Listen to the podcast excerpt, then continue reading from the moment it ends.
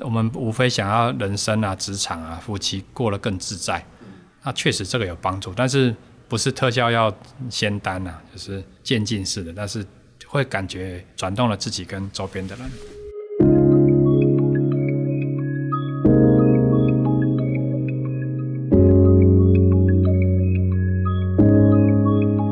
生只有一件事，什么事呢？你的事我的事，以以及所有人的人生故事。。大家好，我是小唐，大家好，我是丽如。欢迎您来收听我们的 Podcast 节目《人生只有一件事》。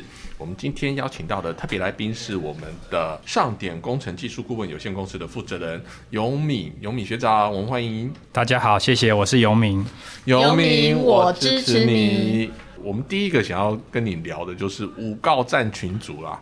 这个羡慕呢，有一个生命的好朋友。嗯，上一次雪琪也是五高站的嘛，对不对？对呀、对呀、婉婷也是。也是，哎、这样其他学长会不会生气？说怎么都是五高站的人 在上他街？们就很红啊，然后声音就很多啊，画面就很多对，啊。而且五高站群主好像在活学的这个群组里面已经广为人知嘞，对啊，偶包，我们很多人都偶包的情节，真的。一群偶包的人对，好凑在一起几个人喜。欢秀爱，喜欢秀给大家看。啊，好羡慕啊！来吧，分享一下。而且听说你是五告站群组的组长哦，为什么你会当上组长？那你们群组为什么会成立啊？因为一年前就是去年的十月嘛，我们就参加二阶二期。那其实我们那一组有些人记错，他们一直以为是二阶五期，我说不是啦，二阶二期的第五组。所以他们说那应该叫二二五群组，我说没关系啊，反正就是五告站是二阶的二期的五组哦。那总之我们这几个团员其实私下呃感情都很好，一直包括前两个礼拜呃二阶上到第三期，我们大部分都还回去那边会合，不论是当学长、志工，或者只是去探访送咖啡。呃，一年前我们上那个二阶二期的时候，当然第一天我们就彼此自我介绍，那我就介绍说我是理工男，因为我是工科出身，土木系出身的，那我也喜欢运动。那后来、呃大家就想一想，就说那不然推我当组长好了。那他们预期可能会有一些体力上的活动了，我我也不晓得，那就就推我当组长。其实，在一阶的时候，二期啊，永敏也是组长啊，是哦，他那时候也是组长啊。那我我们那时候，我是蔡巴巴的学长，学长，啊，哎、这段交代一下，我觉得听说这一段也很有趣。这是前年二月的吧？哈，对啊，我第一次当学长，嗯，我那时候看例如，觉得他没有很菜了。他的话不多，但是带我们，我觉得蛮整个流程操作蛮顺利的。嗯而且我后来辗转才得知说，当学长不要摄入太多自我的意见，嗯而是而是辅导学员怎么融入那个课程，就不要占空间了。对，不要占空间。那我后来回想起来，例如他那时候扮演了很充分角色。嗯，那也谢谢例如了，因为这样我才会上二阶跟三阶。对啊，我就很好奇，那时候例如在那个课程里面，就跟着你们这样子一起进课程，对它对你的影响是什么？而让你有继续想要走到二阶跟三阶其实一阶回想起来，因为比较久了，我们分享了一些事情啊，包括公司啦，因为例如他旅行社那时候应该就已经遇到疫情半年多了，对因为是前年五月开始，所以海啸例如，他遇到对海啸第一排，他已经受创八个月了，嗯。所以例如他们受受创八个多月，他来当学长，我当下就想这个很不容易，因为照理讲应该想说，呃，已经为事业已经忙得蜡烛两头烧啊，还愿意来当学长，那、嗯。那这个我就有在想这个事了。另外就是我们一阶的时候，议题对我回想来讲比较多，就是当然电影的欣赏啊，另外就是倾听了、嗯，因为一阶的倾听这个事情对我来讲，一年半对公司啊，对跟老婆的关系，我说单单这两个字对我影响很大，嗯因为以前总是喜欢说话，也不喜欢倾听，因为喜欢打断别人，就没办法倾听。但后来跟例如有有当学伴，那倾听这一块，当我发现真的做到位的时候，也真的是有力量，就是大家所谓安静的力量。当然，你倾听不是都毫无回应啊，有时候要 feedback 啊，要反问啊，然后要真实的、扎扎实实听进去。这个倾听其实并不容易啊没。错啊。如果是不不回应，就是放空而已，对不对？对那放空的话，对方应该会更生气大大。部分人会以为是放空，嗯老师不是说吗？你听我，我就听你呀、对嗯，对，说的简单啊，但是做起来很难是啊。啊，尤其是听到不喜欢听的的话的时候。是啊那想要问一下，例如学长，那时候在带着尤敏他们的时候，你对尤敏的印象是？因为那时候是你第一次当学长，是啊，我对他只有感谢，因为那时候就是也不知道怎么样当一个好学长。那所以有人替你的管，是不是？有人替我的管，就遇到一个环保学长啊，他原本就是话不多，然直接后环保听起来直接拿去火化，他一直说人类就是地球的污染源嘛，所以就是火化之后才地球不会有污染，所以我们就叫他环保学长。然后第二天我就差点跳船，就是所谓的跳船，就是想回家。可是我想说，已经答应要留三天，那就留三天。我的活学之路差点就在这个时候断掉。掉还好是有游民，游民他那时候也是组长，他就会帮我去 hold 大家，或是带动气氛，或是给我支持。所以游民，我的活学之路，谢谢有你。如果没有你，我大概就断了。哦，暖男呢？谢谢，我要增强自己信心了。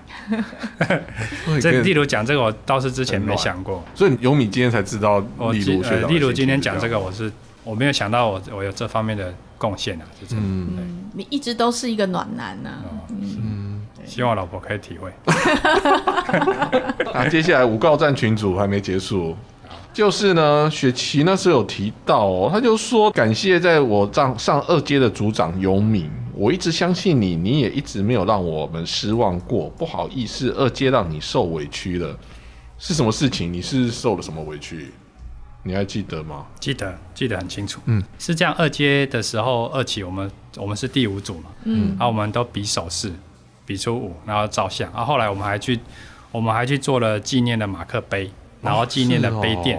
当然组员每个都有一个，这个是当然我们那一组感情是真的异常的好。哦，一开始我就跟其他组员说，这个没什么难的，因为我是理工男嘛，我就跟他说，我们要有 SOP。刚开始要九个人一组嘛，我说寻常的推想就是先五个人，我们先来试试看，然后再加一个加一个，因为我相信例如在前面当学长应该都有在看在眼里。我们一开始我就先操练大家，因为我我喜欢操练大家了，我喜欢我也喜欢操练自己。一开始第一分钟我就号召大家做开合跳，嗯，那开合跳在跳那边做操，我有对看，到大。概可能只有我做 们这样做活动。干嘛做开合跳？好有我就哦。当兵的排长，我就上升了，还有退伍以后我的操练大家的这个事情，我就上升了。事情不做就在旁边练操，我就觉得这这一组人我想说这样子，呃那时候大家好像也也很热血，突然热血起来，嗯所以那就做完开合跳，我就说好，开始，我不要浪费时间。那过了大概半个多小时，我觉得我们已经完成了，所以就就是请担任裁判的学长，没想到一而再再而三的一直失败，嗯，然后后来连隔壁组的，我们本来以为那一组都老弱妇孺，竟然还赢我们，他已经过关了。在他们过关以后，他一直在耻笑我们，我们心里已经快崩溃了，而且加加上婉婷已经爆哭了。然 后他们真的很好笑啊！你光想那个在旁边做操，然后在那边对出逃就追，而且还觉得自己一定会第一名。会觉得委屈，其实我始终没有觉得委屈的。我觉得事情发生就是自自己要承担了、嗯，但是他们可能不想让我受委屈，所以他们就说一切都是外来者过错。而且你们就是一开始全部就是用那种精密的那种科学化的方式，SOP 啊，找出中心点啊，对然后来去想要去把这个活动完成。我想问一下哦，就是你现在回头看一下这个活动啊，嗯你会觉得这个活动事实上重点是要来帮助你们唤起哪些应该是重要说的事情？呃，应该还是个活动的目的是什么？你觉得这样说，应该是要同心呐、我们那一组 五告战就是大家刚刚讲了，可能大家偶包啊，而且大家年龄层相仿，没有特别老的或年轻的。我说我们一群那个那一组的年纪的，大概都四十到五十出头，然后各各行各业都占有还不错的位阶了，至少比较均一，所以我们觉得各方面我们不不要拿前三名，也不要拿最后一名吧，就没想到重创了我们。但是重创也只是瞬间了，后来我们还是嘻嘻哈哈，到现在过了一整年，感情还是很好。嗯，那我回想起来，两个事啊，一个是团队里面有英雄主义哦，是不好，因为有时候你要达成一个任务是，当大家都有一个共同目标，然后不要去计较谁的过错，然后一起去做的时候，就会获得好的结果。团队的合作到后来变成团队的互相猜忌，然后彼此责怪，然后又一直一直更换那个主脑，啊，除非你主脑是很废了，不然其实好好的修正就可以达到目标。嗯，所以大家回想起来，原来这个游戏看起来简单，其实很不简单啊。所以我们也在想这些事情，就是我们要自己检讨。这个让我想起老师书里面的一段话。嗯，老师说哦，任何事、任何人啊，合在一起都是缘分。嗯，那做有做，才是找到事情的意义啊。其实都不是那个那件事，或是那个人，就是我们做了才找到那个意义。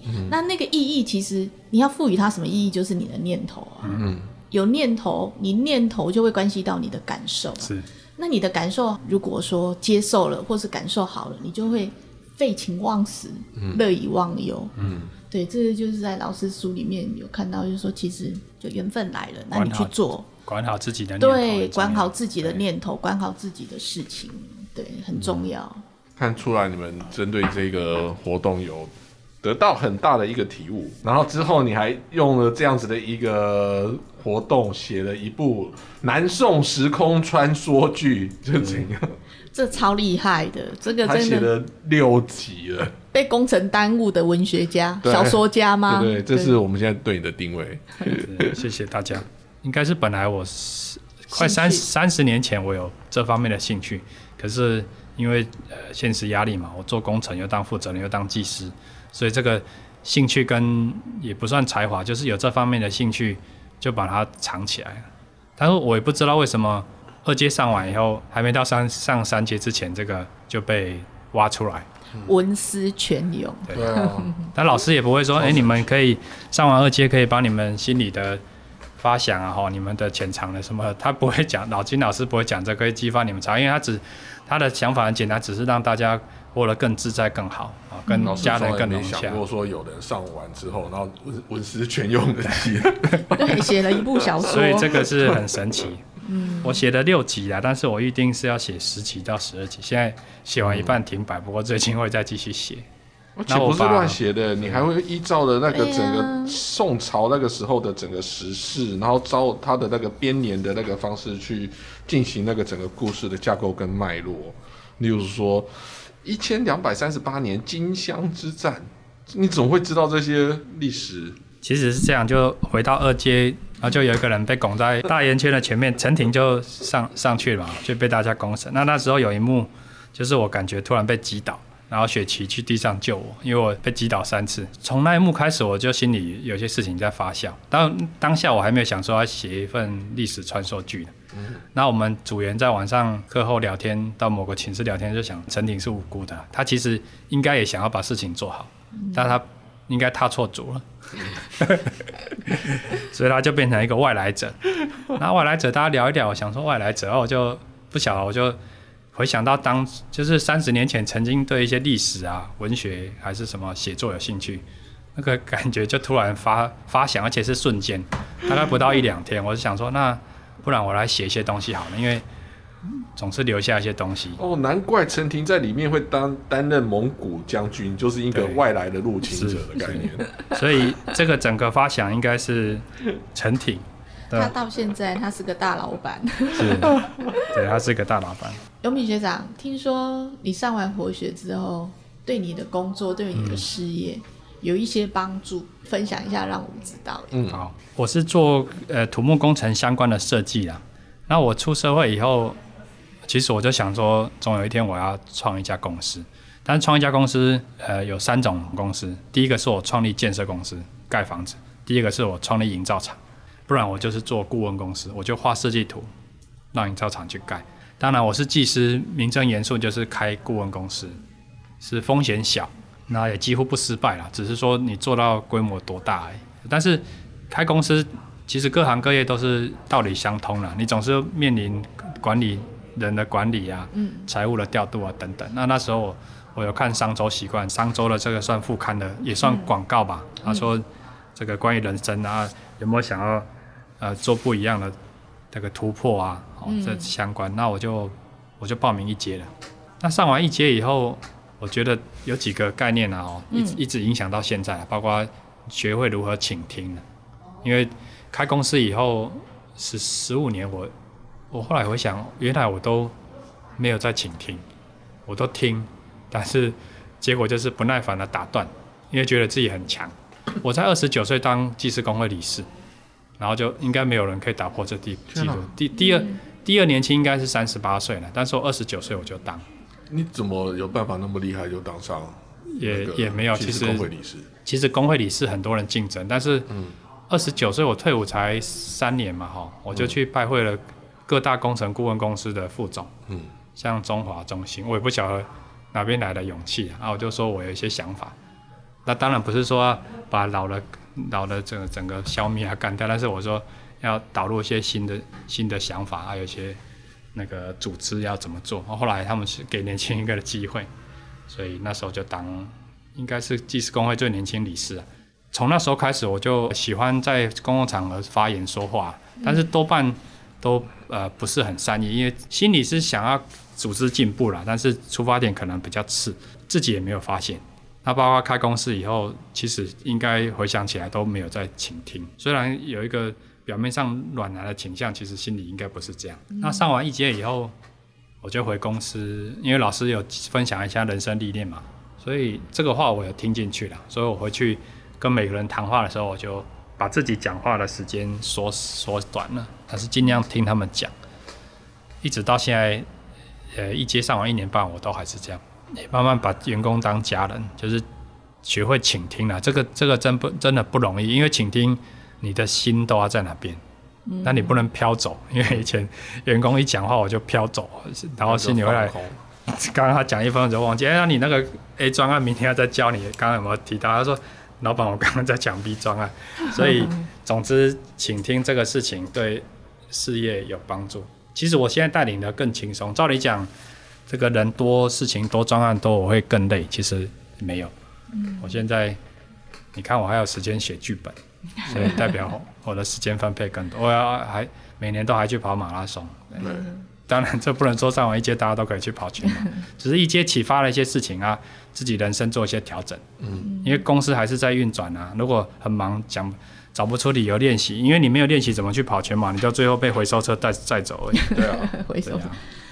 其实啊，荣民在分享这一段呢、啊，我觉得我们这种职场就是道场，尤其做老板哦，企业经营者其实就是一个更大的修炼呐、啊。我我我最近都会觉得说，其实，在经营一份事业的时候，真的就是五分做事情，然后五分在练心的。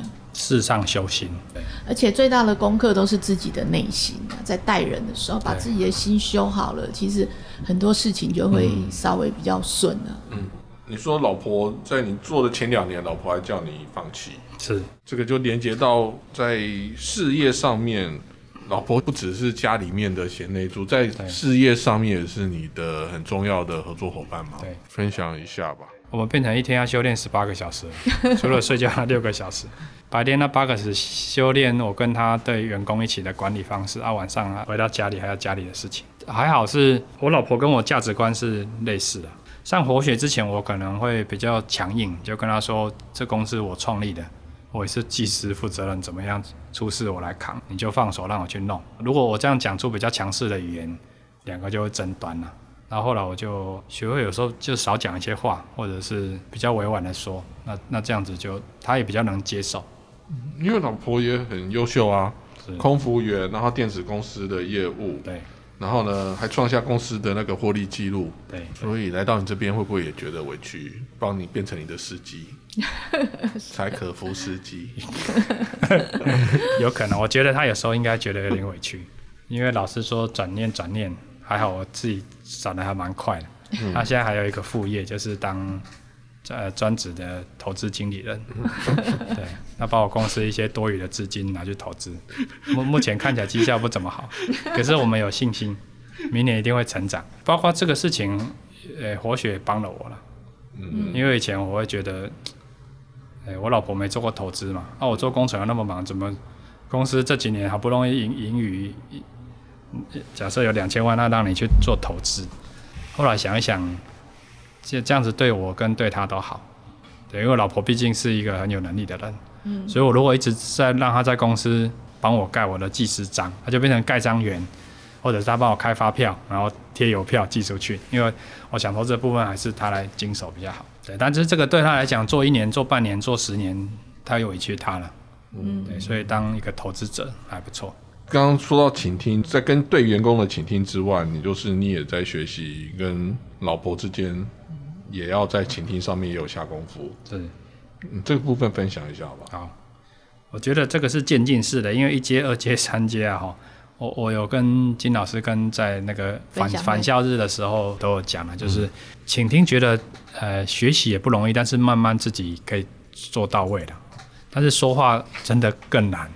所以我先不要一下子夸到说很会说话，当然当然去讲一些工程演讲我都很会讲，可是针对亲密另一半讲话都要很小心哦，尤其是结婚快二十年，以免误触地雷，误触地雷晚晚上就不好睡觉了。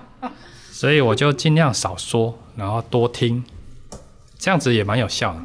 因为老婆她白天一一整天是我女儿读音乐班，那可能拉里拉扎的事情，啊，我不在的时候公司有一些电话，那尽量听她说。她说完以后，眼睛一直看着她，当然不能放空，就就是讲啊不不有事实的回应，事实的回应。对事实的回应，那这样子好像他也会获得一些被尊重感。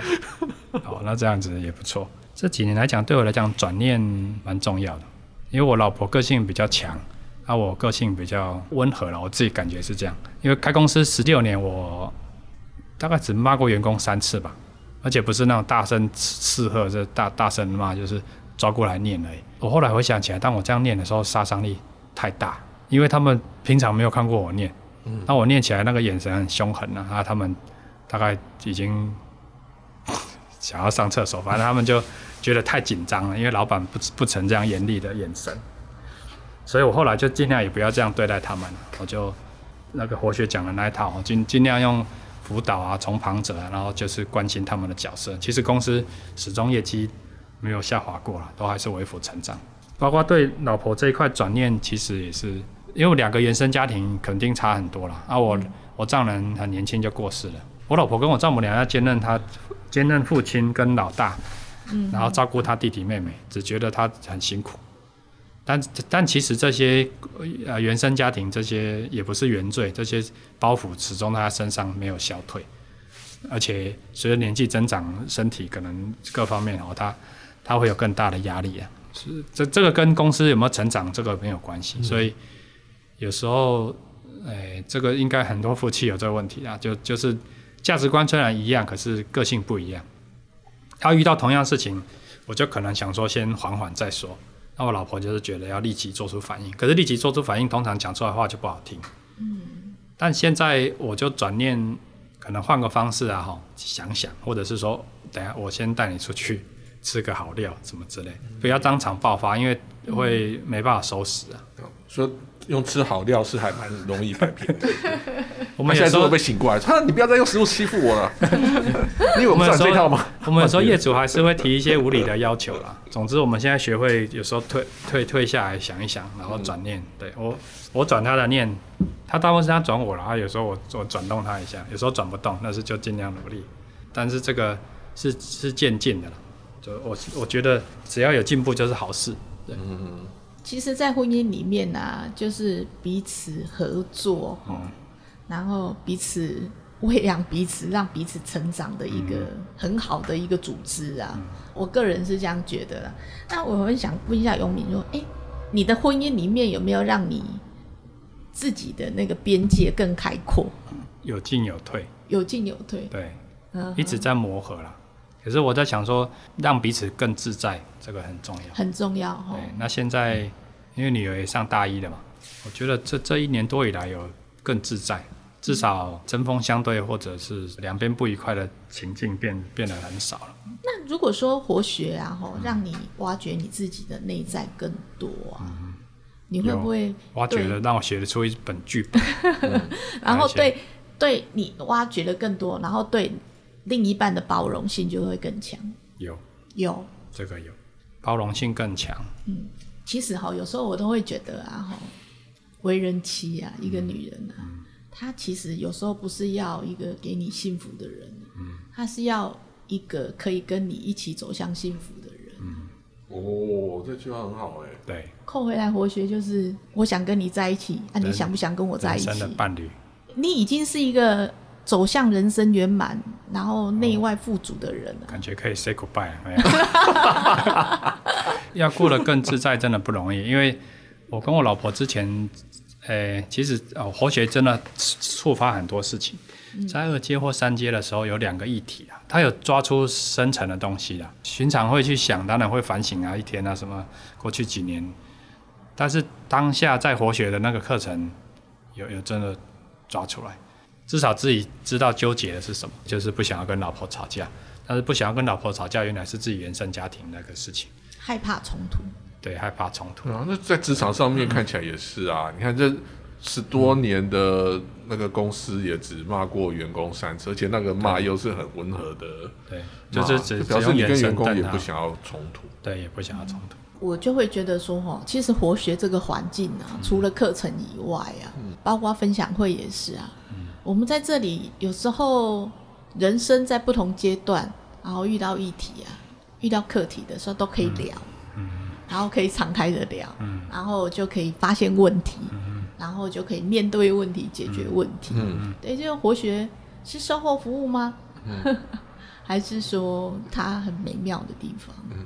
活学可以交到真正的好朋友，因为出出社会以后交到好朋友，真尤其是真正好朋友不难，可是活学这个是额外收获了，就是可以交到真正的好朋友，而且会知道同年龄层或者是在事业上这个年纪都还有一些小成就的人，他们在想什么，这个真的平平常没有机会这样遇到，那活学那个三天啊、四天、五天会会遇到。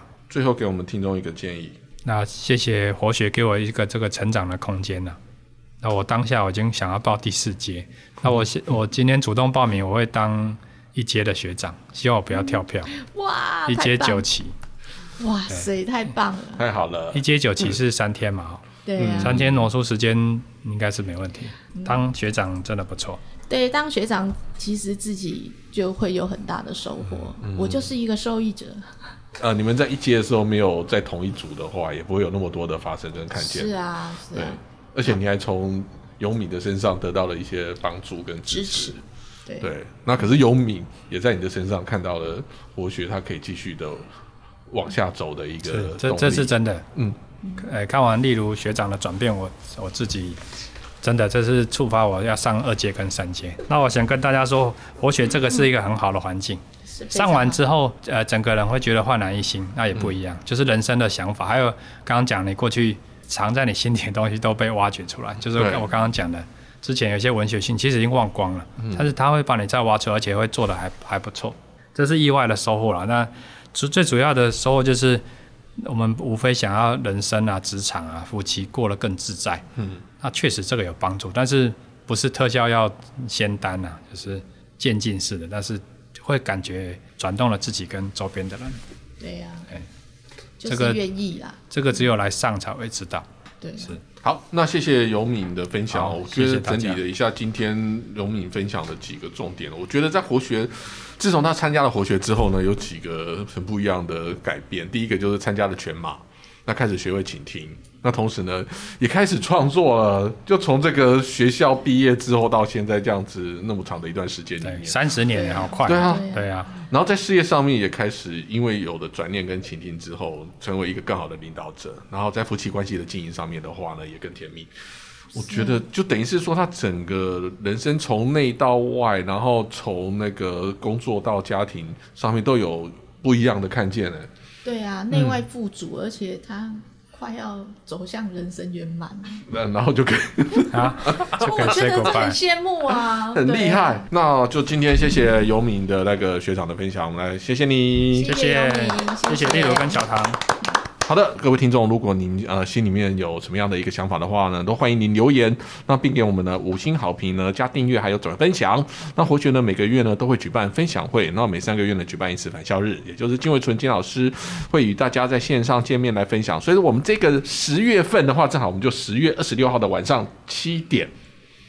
我们呢会有一个线上分享会。那想要了解呃这相关讯息的话呢，请可以上我们的活学的工作坊的官方网站，能够得到更多的讯息哦。那另外一个就是想要了解我们课程的朋友们，你也可以上我们的官方网站呢查询相关课程讯息。那我们下一次的开课时间是明年的二月三号到二月五号。好那就好谢谢。谢各位，谢谢谢谢谢。谢下个礼拜同一时间见。谢谢。永敏，谢谢。谢拜拜谢谢。